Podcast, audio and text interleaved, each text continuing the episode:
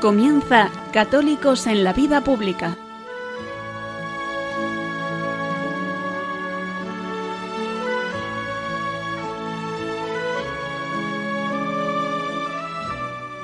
Un espacio dirigido en Radio María por Luis Zayas.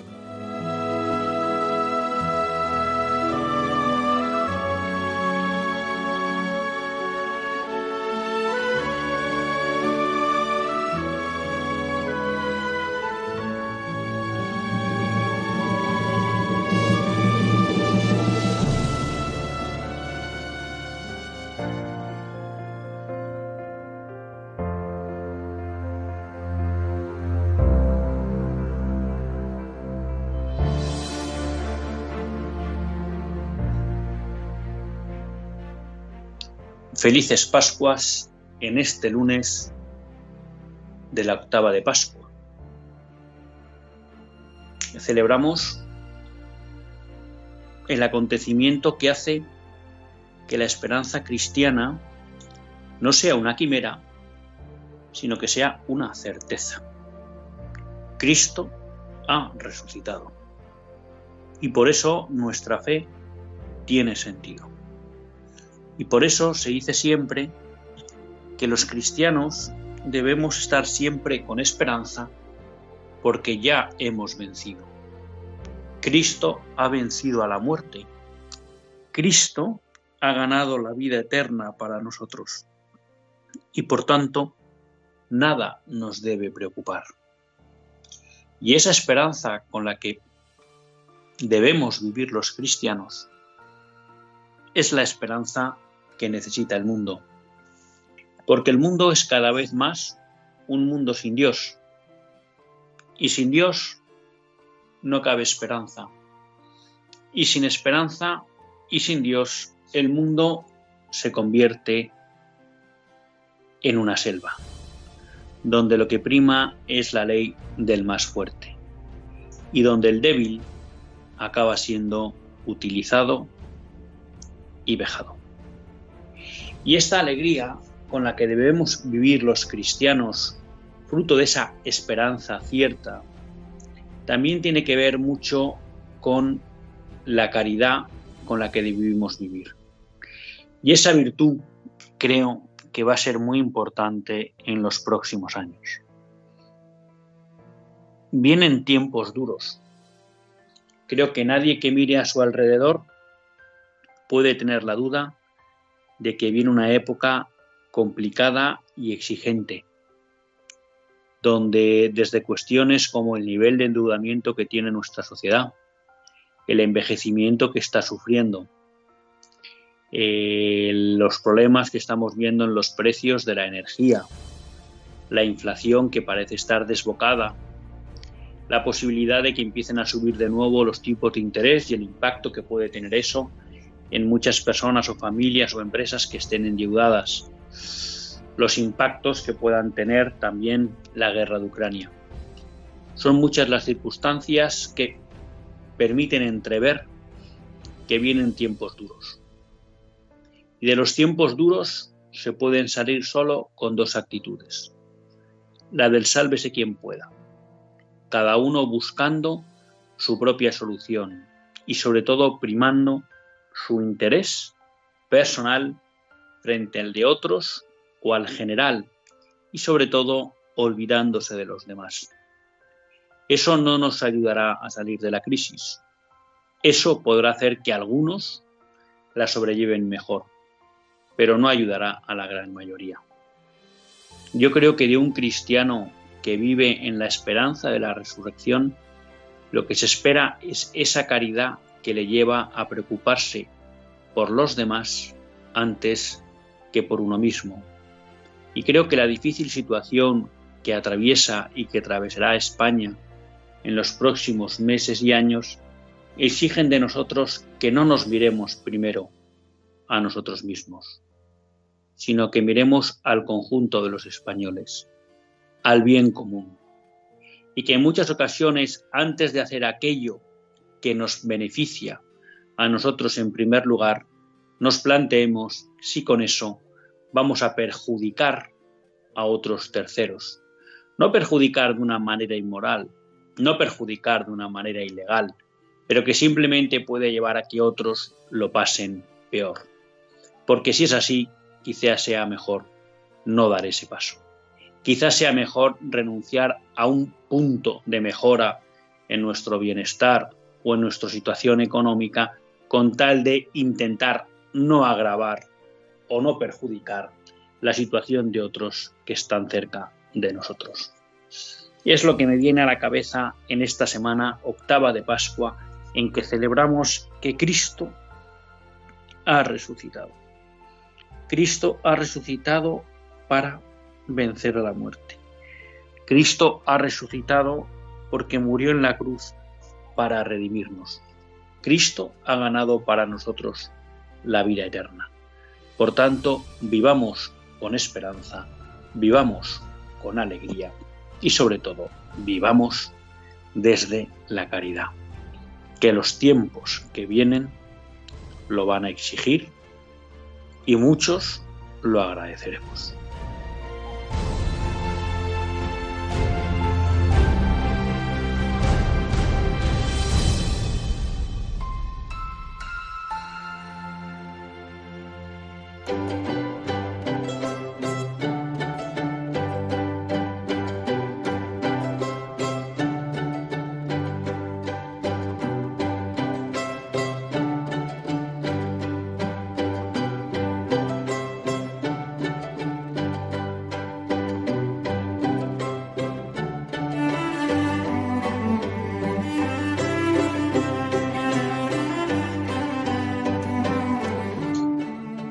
Buenas tardes, queridos amigos de Radio María. Un lunes más volvemos fieles a la cita con todos ustedes en los estudios centrales de Radio María. Un lunes más para hacer este programa Católicos en la vida pública. Un programa que, como todos ustedes saben, quiere ser una reflexión pausada sobre la actualidad nacional e internacional una reflexión que queremos hacer siempre desde la óptica del magisterio de la Iglesia y su doctrina social. Una Iglesia que no nos cansaremos de repetir, que es madre y maestra. Un lunes más tiene la suerte de compartir esta hora de radio con todos ustedes, Luis Zayas, que es quien les habla. Un lunes, por un lado, alegre, celebramos pues, el gran misterio de nuestra fe, la resurrección del Señor. Un lunes, por tanto, alegre porque hemos celebrado el motivo, la razón de nuestra esperanza. Pero un lunes también, pues agridulce. Y les explico por qué. Esta semana, a los 98 años, ha fallecido José Luis Gutiérrez García. José Luis Gutiérrez fue un propagandista que fue, me atrevería a decir, uno de los grandes divulgadores y sistematizadores de la doctrina social de la Iglesia en España. Como buen discípulo del cardenal Ángel Herrera, del que yo creo que adquirió ese amor por la doctrina social de la Iglesia, dedicó buena parte de su vida al estudio, sistematización y divulgación de la doctrina social de la Iglesia.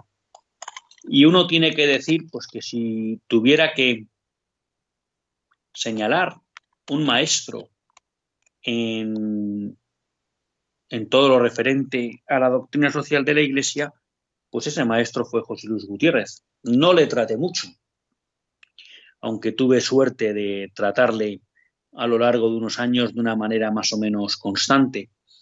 Pero sí tengo que decir que mis inicios en la doctrina social de la Iglesia pues se deben a sus escritos y a la oportunidad que me dio él, junto con Carmen Fernández de la Cigoña, de participar en el Instituto de Humanidades Ángel Alayala CEU y de ser profesor de doctrina social de la Iglesia. Por tanto, esa oportunidad contra lo que era su, junto a lo que era su magisterio. En en muchos documentos, artículos y en ese libro que yo siempre recomiendo a aquellos que quieran adentrarse en la doctrina social de la Iglesia, Introducción a la doctrina social de la Iglesia, de la editorial Ariel, pues fueron los que me iniciaron en este campo y nunca estaré suficientemente agradecido a José Luis Gutiérrez por esa oportunidad y por ese, y por ese magisterio.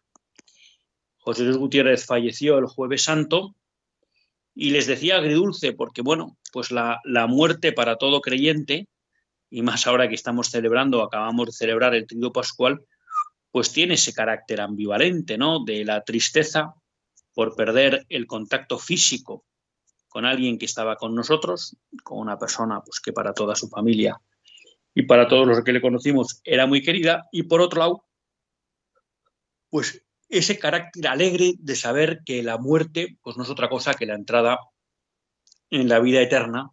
Así que bueno, les pido a todos ustedes una oración para que el Señor acoja en su seno lo antes posible a José Luis Gutiérrez y, como no, pues le agradezca la gran labor que hizo a lo largo de su vida por la divulgación de la doctrina social de la Iglesia y también desde su labor de director de la Biblioteca de Autores Cristianos para publicar ¿no? y editar pues, la obra de muchos santos ¿eh? y de muchos padres de la Iglesia que permitió pues que ese conocimiento y ese saber eh, pues tuviera amplia difusión.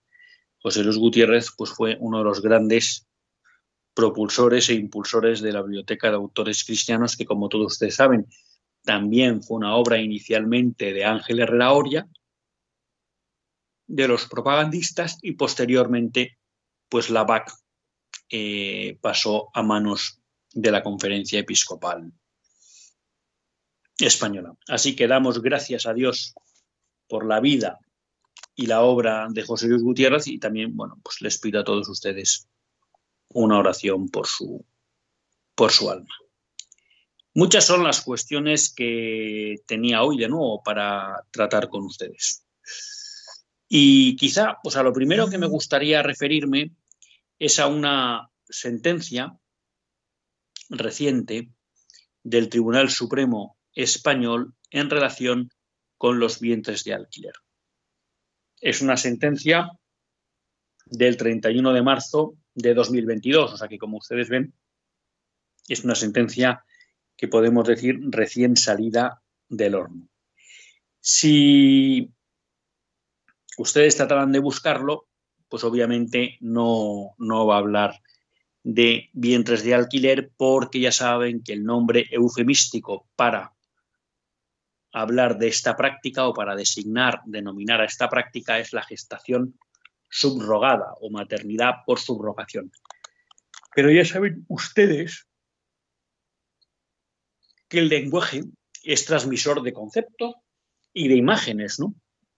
Y realmente ya les digo que la maternidad subrogada es una, un concepto, un, un término eufemístico, ¿no? Yo creo que lo que realmente refleja bien la realidad de esta práctica es lo que llamamos vientres de alquiler. ¿Y por qué ha tratado sobre esta cuestión el Tribunal Supremo, que ya lo había hecho en sentencias anteriores en el año 2013, cuando de alguna manera pues, ya había declarado contrario al derecho español los vientres de alquiler? Bueno, pues aquí lo que se ha producido es eh, la demanda por parte de una, del padre de una mujer que había firmado un contrato de vientre de alquiler en México. Y el padre lo que pedía es que se reconociera a su hija como madre del niño nacido fruto de ese contrato de vientre de alquiler en México. El Tribunal Español en primera sentencia, en primera, sí, en primera instancia, perdón, bueno, falló contra el recurrente diciendo que no había lugar a que la madre fuera reconocida, a que la mujer fuera reconocida como madre, porque lo que tiene previsto nuestra legislación es que la vía para que una persona eh, sea de alguna manera declarada jurídicamente madre de un niño con el que no, que no es de su filiación, el que no es madre biológica, es la vía de la adopción. Y que por tanto el haber firmado un contrato de vientre de alquiler no era, no sé cómo decirlo, no era título suficiente para poder declararla como madre. Posteriormente, eh, en segunda instancia, ante el recurso por parte del demandante, del padre de la mujer, eh, el tribunal falló a favor de que la madre fuera reconocida como, de la mujer fuera reconocida como madre del niño.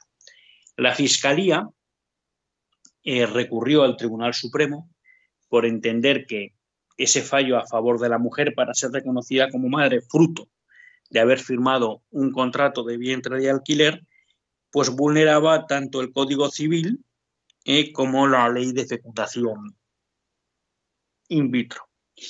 Porque de alguna manera lo que venía estableciendo o lo que establece la legislación española y lo que viene de alguna manera reconociendo el Tribunal Supremo en sus sentencias anteriores, básicamente la de 2013, es que para ser madre, o bien se es porque se es madre biológica, es decir, porque el niño ha nacido del vientre de, la madre, inútero, o bien por, a través del mecanismo de la adopción.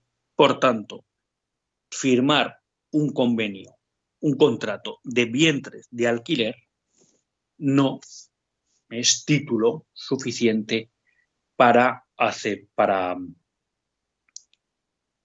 conceder ¿no? La patria potestad, en este caso, la, la patria potestad. Claro, aquí se producen una serie de efectos eh, perversos, porque en España la gestación, los vientres de alquiler, están prohibidos legalmente. Sin embargo, ¿qué sucede? Que hay familias españolas que acuden a países, como es el caso de Ucrania, ¿eh? donde se ha publicado en estos días ya que llevamos casi más de un mes de guerra, cómo muchos niños que habían sido contratados por vientres de alquiler no podían ser entregadas a las familias que habían que los habían contratado fruto de un contrato de vientre de alquiler, bueno, pues acuden a otros países, como pueda ser algunos estados de Estados Unidos, como en el caso de esta demanda a México, eh, ya digo, a Ucrania. Entonces, acuden a países donde está legalizado el vientre de alquiler y luego, una vez que ya tienen el niño, vienen a España y dicen, ah, aquí tengo un niño que ustedes me tienen que inscribir. Y claro, uh, digamos como que generan un problema al Estado. Porque claro, aquí aparece un niño que si no es registrado, es como decir que es un niño que a efectos jurídicos no existe, ¿no? Y luego, claro, si se le registra, ¿quién es su tutor? Y entonces, por esa vía, intentan saltarse la prohibición de los vientres de alquiler en España y mediante un hecho consumado, aquí ya hay un niño que lo he hecho a través de una práctica prohibida en España, pero como el niño ya está aquí, usted concédame eh, la, patria potestad sobre este niño. Claro, en este caso, eh, este fraude de ley no es cerrado totalmente por el Supremo, porque claro, en muchas ocasiones estos niños, como no pueden quedar en un limbo, son registrados y el Supremo lo que dice en esta sentencia es que la madre no puede hacer valer el contrato de vientre de alquiler, sino que lo que debería es pedir la adopción. Bien es verdad que si se hicieran bien las cosas, eh, cuando un niño entra en adopción, la tutela la coge la Comunidad de Madrid y en principio, hasta donde yo conozco ese procedimiento, nadie puede pedir la adopción de un niño concreto, salvo, eh, por circunstancias muy especiales, de que pudieran ser familiares o convivientes previos a la, a la pérdida de los padres. ¿no? Por tanto, es verdad que si se hiciera bien, esa persona que ha contratado un niño por vientre de alquiler, si lo que tiene que hacer es adoptarlo, en principio no podría pedir la adopción de ese niño. Pero como digo, el Tribunal Constitucional lo que dice es un contrato de, de vientre de alquiler no es título suficiente para conceder la patria potestad o para declarar a la mujer que lo ha contratado como madre del niño y le dice que tiene que recurrir a la vía de adopción. Eso es importante. Pero lo que es llamativo es algunas cuestiones que comenta el Tribunal Supremo en su sentencia sobre los vientres de alquiler. En primer lugar, eh, el Tribunal Supremo no tiene empacho en identificar los vientres de alquiler como una compraventa de niños. Y entonces en su argumentación dirá, el artículo 35 de la Convención sobre Derechos del Niño, en el que España es parte, se establece. Los Estados partes tomarán todas las medidas de carácter nacional, bilateral y multinacional que sean necesarios para impedir el secuestro, la venta o la trata de niños, para cualquier fin o en cualquier formato. Por tanto, la prohibición de la venta de niños aparece enunciada en el artículo 1 del protocolo facultativo de la Convención sobre los derechos del niño relativo a la venta de niños, la prostitución infantil y la utilización de niños en la pornografía, firmada y ratificada por España. En el artículo 2A del protocolo se define la venta de niños como todo acto o transacción en virtud del cual un niño es transferido por una persona o grupo de personas a otra a cambio de una remuneración o de cualquier otra retribución. Lo primero que nos está diciendo aquí el Tribunal Supremo es que los vientres de alquiler suponen una compraventa de niños. Y creo que esto ya tiene que ser como un argumento ya suficiente para entender la inmoralidad de los vientres de alquiler de eso que eufemísticamente llaman gestación subrogada. ¿Por qué? Porque aquí lo que se trata es que estamos comprando y vendiendo niños. Algunos tratan de transmitir la idea de que es una práctica que se hace benéficamente, es decir, que hay madres que ofrecen gratuitamente su útero para gestar un niño para otra mujer. La práctica nos desmiente eso. Aquí lo que tenemos es agencias y empresas que generan un negocio de compraventa de niños, aprovechándose, sí, de la, pues no sé cómo decir, del deseo al niño que surge en buena parte de la sociedad occidental. Y ante esa necesidad, ante ese deseo, pues han montado un negocio. ¿Usted no puede tener un hijo? usted a lo mejor pues, no quiere recurrir también a técnicas de fecundación in vitro que son inmorales, no se preocupe. Nosotros, porque usted no quiere pasar por un embarazo, nosotros buscamos una mujer que geste un hijo para usted. Por tanto, el Tribunal Supremo no tiene empacho en decir que es eh, una venta de niños. En segundo lugar, el, el Tribunal Supremo tiene muy claro que los vientres de alquiler vulneran, por un lado, ya lo hemos dicho, los derechos del niño, porque claro, fruto a que es objeto de compraventa y por tanto estamos cosificando al niño. Es un niño al que se le va a impedir conocer su filiación, su padre, su madre, la madre gestante. Y en segundo lugar, es un, una práctica en la que se vulneran los derechos de la madre, de la, madre gestante, de la mujer, ¿eh? de la madre gestante. en, la sentencia, el tribunal recoge muchas cláusulas de los contratos de los vientres de alquiler. Y en los fundamentos de, derecho, de alguna manera, resume esos puntos, ¿no? Cuando dice, la madre gestante se obliga desde el principio a entregar el niño que va a gestar y renunciar antes del parto, incluso antes de la concepción, a cualquier derecho derivado de su maternidad. Fíjense si no hay algo o elemento más grave o más de mayor cosificación de una mujer que está siendo madre y que se le obliga a renunciar a cualquier derecho que surja de su condición de madre. Es decir, le estamos tratando, eh, perdónenme la expresión, como una vaca,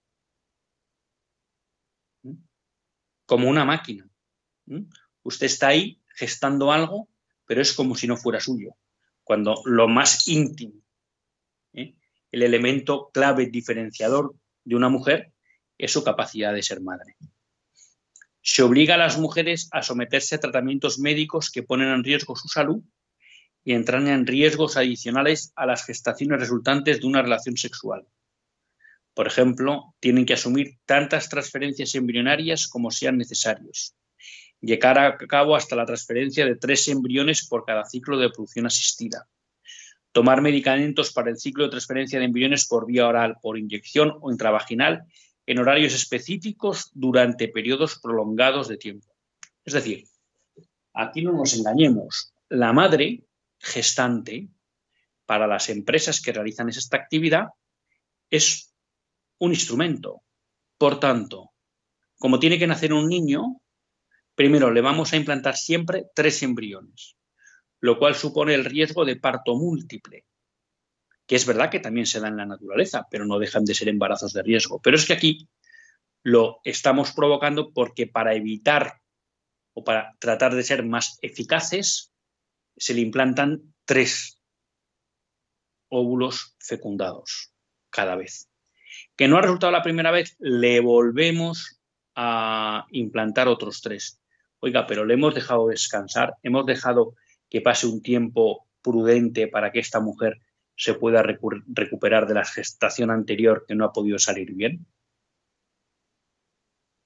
Y luego lo obligamos a tomar todo tipo de medicamentos para un proceso de inseminación artificial que no es natural y que por tanto implica que hay que obligar a la mujer a tratarla con medicamentos porque obviamente estamos haciendo algo que el cuerpo por sí solo no, no realiza de forma natural, que es el aceptar unos embriones implantados de forma artificial.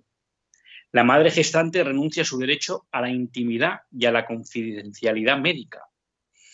Es decir, cuando se firma el contrato, son los médicos de la empresa y la propia persona que ha contratado ese niño por vientre de alquiler los que tienen que conocer absolutamente todo sobre la madre y gestante y pueden tomar decisiones sobre su salud y sobre sus comportamientos. Por tanto, es como convertirla en una especie de cosa que no tiene ningún derecho, ninguna intimidad ¿eh? y sobre la que pueden decidir tanto los médicos de la empresa como la persona que ha contratado el, vientre de alquiler. Tan es así que la madre que contrata por vientre de alquiler puede estar presente en todas las consultas médicas de esta mujer, puede estar presente en el parto. Eh, por contrato también se regula si el parto será por cesárea o no, si puede producirse alguna interrupción por el embarazo o no, qué puede comer y beber la gestante, cuáles deben ser sus hábitos de vida, se le prohíben las relaciones sexuales durante el periodo de gestación, se le restringe la libertad de movimiento y de residencia, ¿eh? y de modo más intenso según avanza, avanza el embarazo, incluso prohibiéndole salir de la ciudad donde reside o cambiar de domicilio salvo autorización expresa de la futura madre, o incluso recluirla en una localidad distinta a la residencia o en una especie de clínica para este tipo de operaciones. La madre gestante se obliga a someter a pruebas al azar sin previo aviso de detección de drogas, alcohol o tabaco según la petición de la futura madre. Es decir, estamos hablando de que aquí de lo que se trata es de que la madre gestante se convierte en una auténtica cosa, sobre la que la voluntad de la madre que contrata el niño y de la empresa que gestiona el vientre de alquiler es absoluta. Como dice en la propia sentencia el Tribunal Supremo, no es preciso un gran esfuerzo de imaginación para hacerse una cabal idea de la situación económica y social de vulnerabilidad en la que se encuentra una mujer que acepta someterse a este trato inhumano y degradante que vulnera sus más elementales derechos a la intimidad, a la integridad física y moral, a ser tratada como una persona libre y autónoma dotada de la dignidad propia de todo ser humano. Y como ocurre en estos casos, aparece en el contrato la agencia intermediadora cuyo negocio lo constituye este tipo de prácticas vulneradoras de los derechos fundamentales. Por tanto, creo que es muy interesante y les recomiendo su lectura eh, esta sentencia porque nos pone a la luz la mercantilización que suponen los vientres de alquiler, tanto del niño que se contrata, al que se le impide conocer su origen y que se cosifica. Porque luego no se olviden, se han dado casos de que cuando ese niño luego pues, ha podido nacer con alguna, o se sabe que viene con alguna malformación, por síndrome de Down o con lo que sea, pues se pide el aborto del niño. Y teóricamente se obliga a la madre gestante a abortar a ese hijo que está gestando ella. ¿Eh? Y vemos la cosificación que, sube, que sufre la mujer.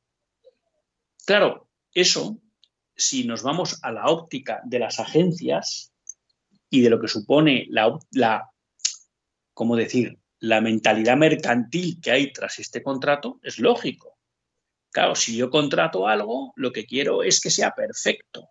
Y por tanto, yo me considero con derecho a medir y regular y ordenar todo lo que tiene que hacer esa madre. Porque esa madre no es una persona, es simplemente un vientre a mi servicio. Por tanto, creo que esta sentencia nos deja muy clara el por qué. Y fíjense que no ha entrado en cuestiones morales, pero creo que simplemente la descripción de lo que es la práctica de los vientres de alquiler nos lleva a colegir, a deducir sencillamente y de manera evidente que esto es algo inmoral, porque como dice el Tribunal Supremo, cosifica al niño y a la madre. Por tanto, bueno, pues siempre es de agradecer que nuestros tribunales sean al menos capaces de descubrir la maldad intrínseca y el ataque a la dignidad humana del niño y de la madre que suponen prácticas como los vientres de alquiler. Ya les digo, a esto le llaman gestación subrogada, pero no es más que un nombre para esconder la maldad y la gravedad de esta práctica que desgraciadamente cada vez más se expande por el mundo.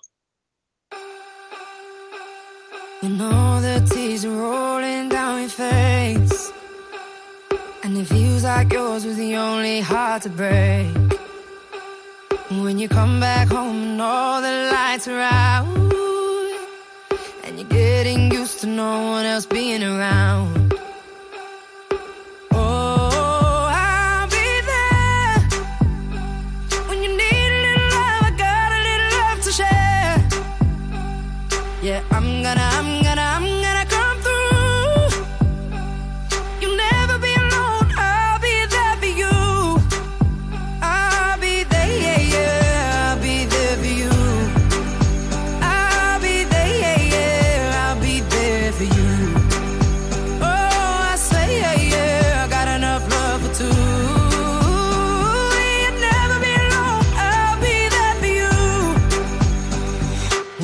Friday night and the drink don't work the same. You're alone with yourself and there's no one else to blame. When you still can't feel the rhythm of your heart, and you see your spirit fading.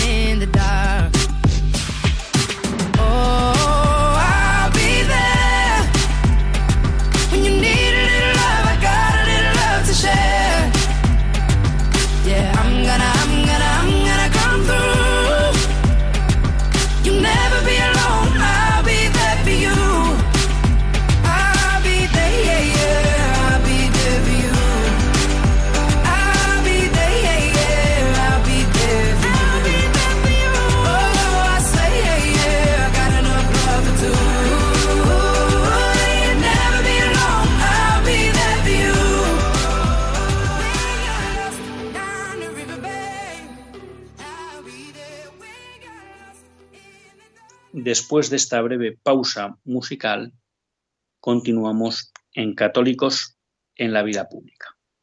Y lo hacen en compañía de Luis Zayas, que es quien tiene la suerte de compartir todos los lunes esta hora de radio con ustedes de 8 a 9 de la tarde.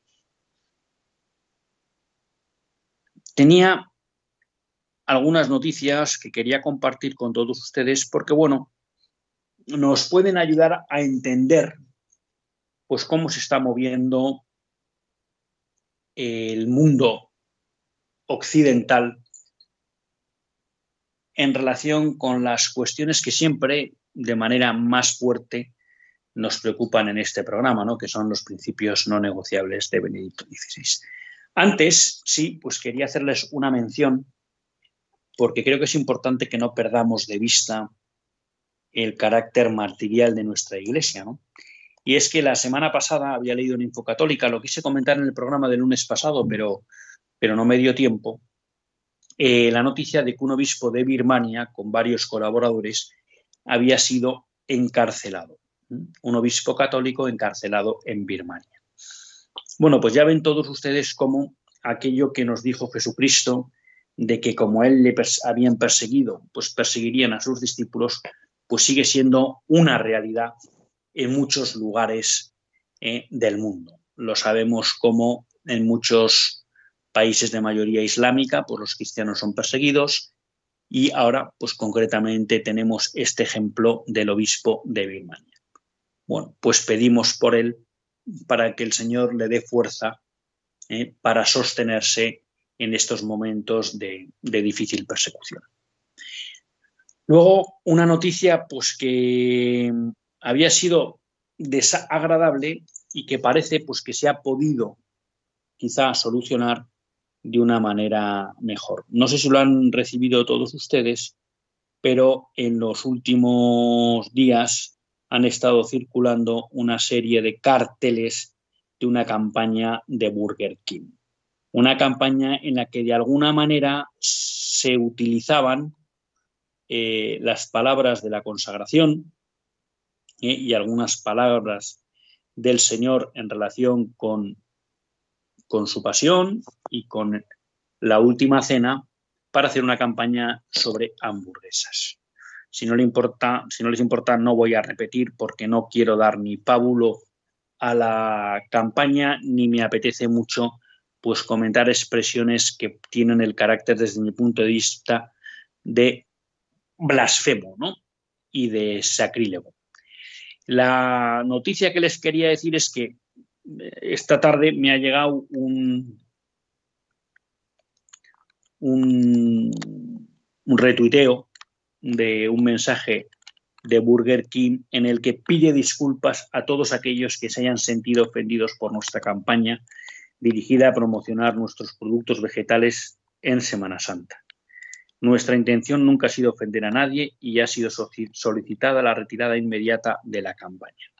Bueno, pues agradecemos a Burger King que nos pida disculpas, porque efectivamente, al menos a mí como católico, me había ofendido la campaña. Eh, creo que las disculpas son tardías, ¿eh?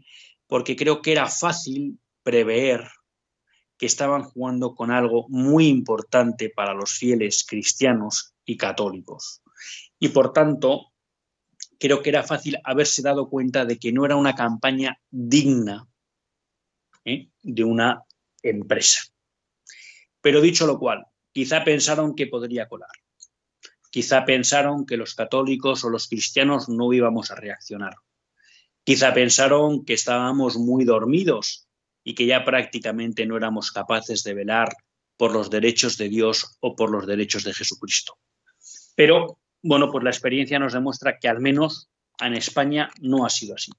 Porque no tengo duda que esta petición de disculpas y promesa de retirada de la campaña responde a que han visto reacción en el pueblo español. Y por tanto, me congratulo de ello. Y me congratulo de que los españoles no permitamos que sea gratuito que se rían de nuestra fe. Y bueno, pues pedirle a Burger King que sea mucho más cuidadoso en el futuro con las agencias que elige y con las campañas que desarrolla. Otra cosa que creo que es una buena noticia, y es que Víctor Orbán ha habido elecciones eh, la semana pasada en Hungría y Víctor Orbán ha vuelto a vencer con una mayoría aplastante de casi dos tercios del Parlamento Nacional. ¿Mm? Seguro que todos ustedes han oído hablar de Víctor Orbán y con carácter general habrán visto en los medios de comunicación español, sean de izquierda, sean de derechas, da igual, todos le tratan como si fuera una bestia de la que hay que alejarse. ¿Eh? Eh, un hombre intolerante, uno de esos países junto con Polonia que de alguna manera mancillan la imagen de la Unión Europea. Y nada más lejos de la realidad. Podemos decir que gracias a Víctor Orbán y a Polonia, Víctor Orbán en Hungría y al gobierno polaco, bueno, pues por lo menos hay una, dos voces que se alzan contra la implantación del el pensamiento políticamente correcto, contra la implantación de todo ese modus vivendi que nos quiere imponer el nuevo orden mundial. Víctor Orbán ha sido pues atacado fuertemente desde las instituciones europeas por dos motivos. Uno primero es porque en su momento se negó a abrir sus fronteras de manera indiscriminada a las personas que huían de toda la guerra de Siria. Bueno, bajo el argumento de que allí había muchos que no eran refugiados y de que él no iba a renunciar al control de la inmigración en su nación. Fue muy atacado, pero en cambio no ha sido suficientemente ponderado el esfuerzo que está haciendo para admitir a inmigrantes ucranianos, a refugiados ucranianos fruto de la guerra de Ucrania, lo cual nos muestra la doble vara de medir que tienen nuestros medios de comunicación y nuestras instituciones europeas.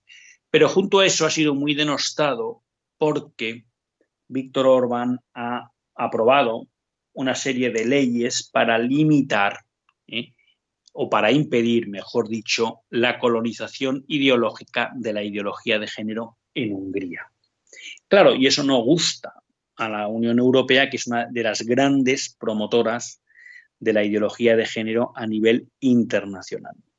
Y eso está provocando pues, que estén amenazando a Hungría con, eh, con sanciones económicas e incluso alguna vez se ha venido a intentar decir que habría que expulsar a Hungría de la Unión Europea. Problema, pues que ese mecanismo no está previsto en la normativa de la Unión Europea.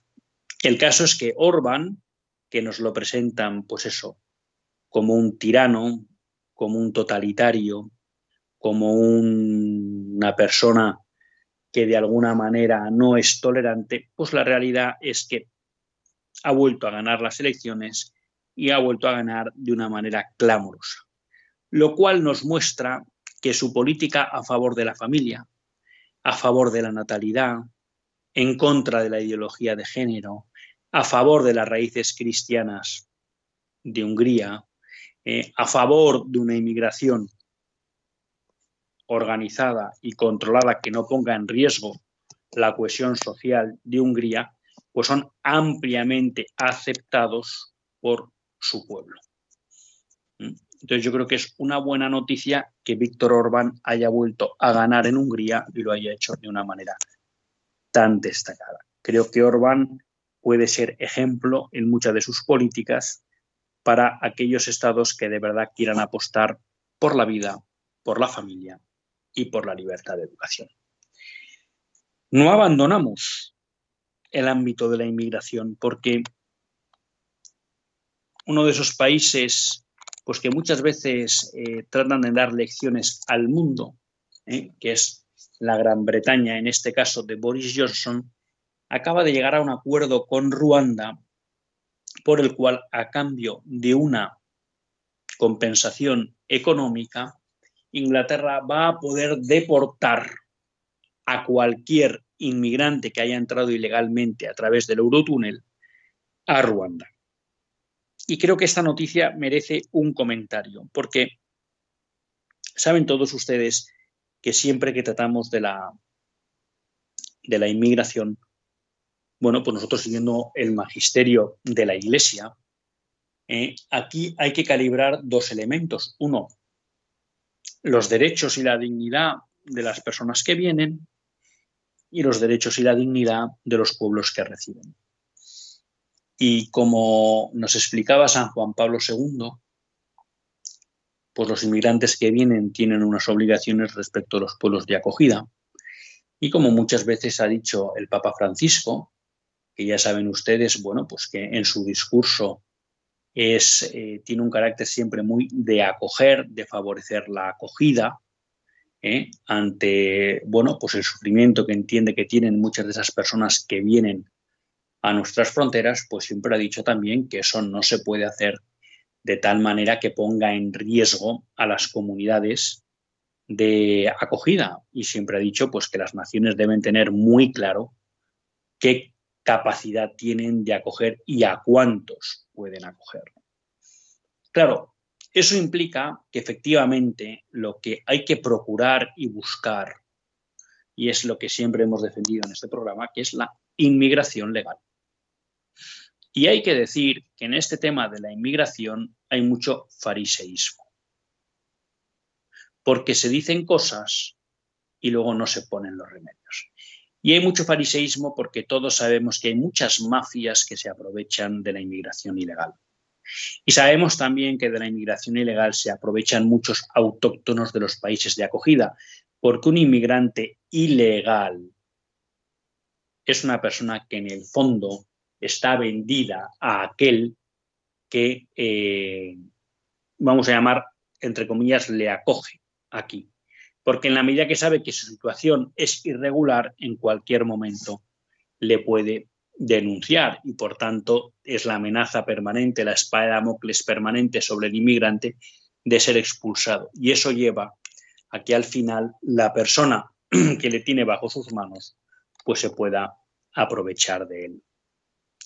Claro, uno se pregunta si por qué se habla tanto de que hay que quitar fronteras, como dicen muchos partidos, tanto de la izquierda como la de la derecha, pero a la hora de la verdad lo que no hacen es facilitar los procedimientos de legalización de aquellas personas que vienen a España y encuentran un trabajo. ¿eh?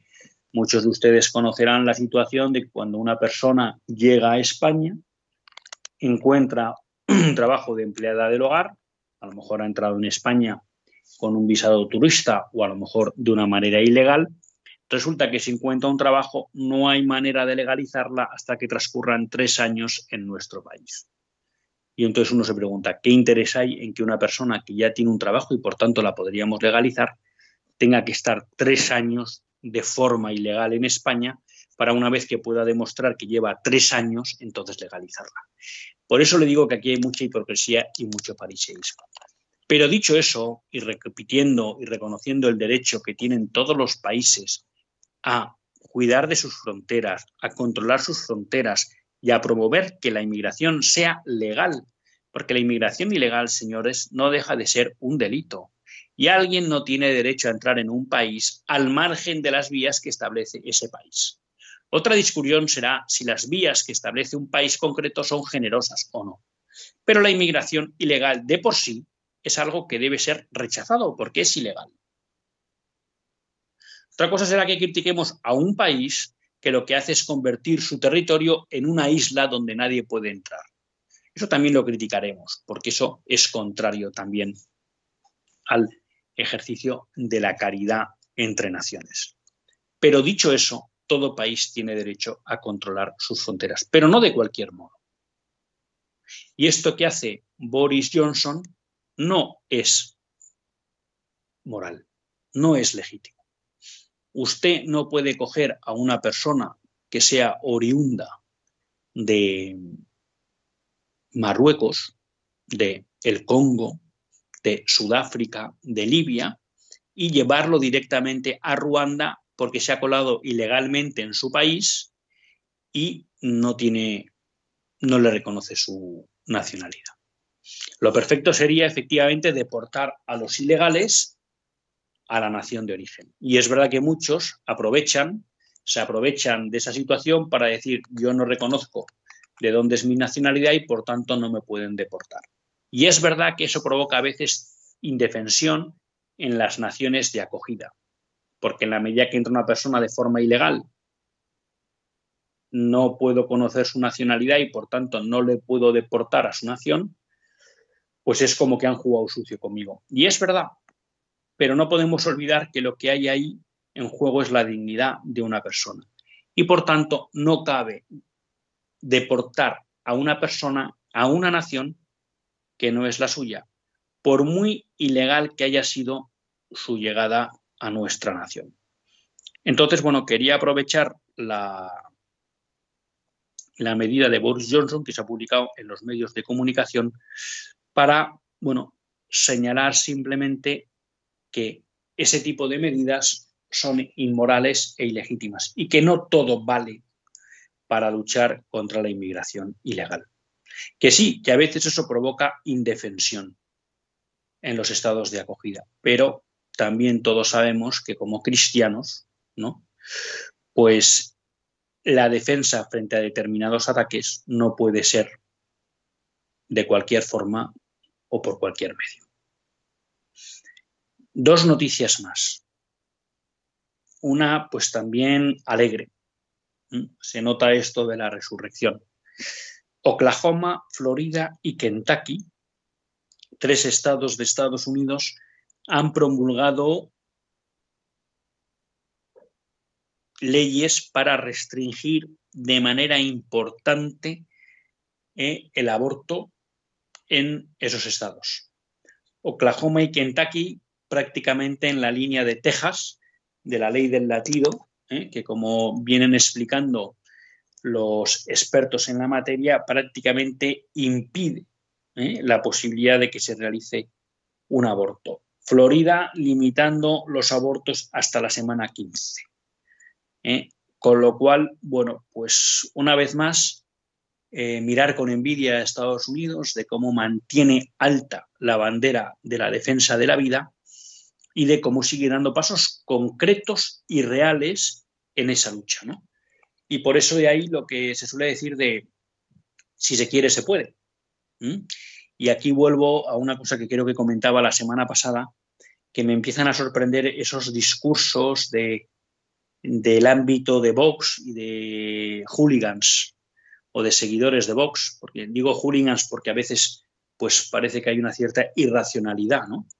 En el sentido de que, hombre, creo que toda crítica y mantener un sentido crítico siempre es bueno, que empiezan a decir que, claro, que como tienen un poco, poco porcentaje de votos o un porcentaje de votos limitado en, en relación al gobierno en el que entran a formar parte. ¿no? Se habla de que, claro, pues en Castilla y León solo tenemos el 16% de los votos, por tanto no podemos exigir que se cumpla todo nuestro programa. Bueno, pues ya sabemos, ya sabemos.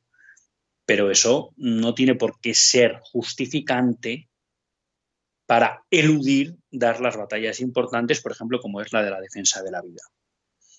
¿Mm? Y vamos a ver qué pasa con la defensa de la vida en Castilla y León y si se nota de verdad la llegada de Vox al gobierno. Porque lo que sí vemos es que en muchos estados de Estados Unidos donde los republicanos pueden influir, se dan pasos muy concretos y reales en la defensa, en la defensa de la vida.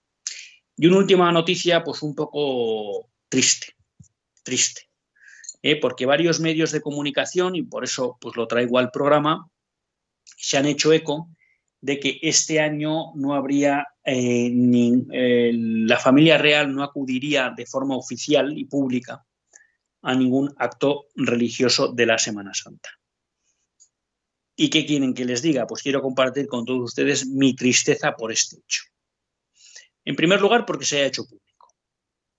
Y en segundo lugar, o mejor, en primer lugar, porque se haya producido el hecho de que no hayan acudido de forma oficial a ningún acto religioso. Con esto no estoy diciendo que no hayan celebrado en privado la Semana Santa. Y en segundo lugar, porque se haya hecho público esta noticia. Porque creo si algo es un elemento esencial de la nación española y de la monarquía española es la fe. Y como muy bien dijo Menéndez Pelayo, sin fe no habrá España.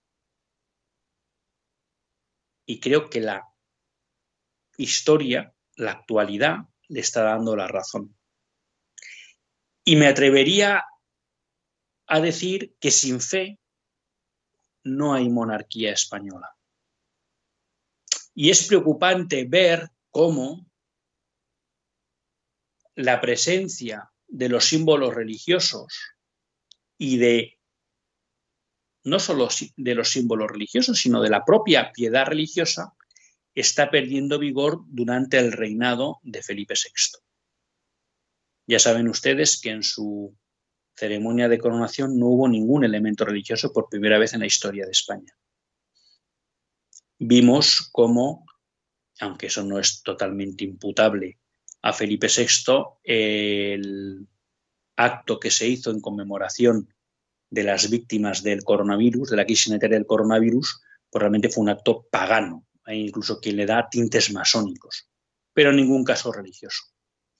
Y vemos ahora cómo la familia real parece que da un paso más en esa idea de tratar de alejar el carácter católico de la institución monárquica española. Creo que es una pena. Creo que Cristo no se merece este trato. Y sobre todo, creo que es poner en riesgo la esencia de la monarquía española. Y cuando las instituciones pierden su esencia, corren el riesgo de volverse inútiles. Hasta el próximo lunes, si Dios quiere, que Dios les bendiga.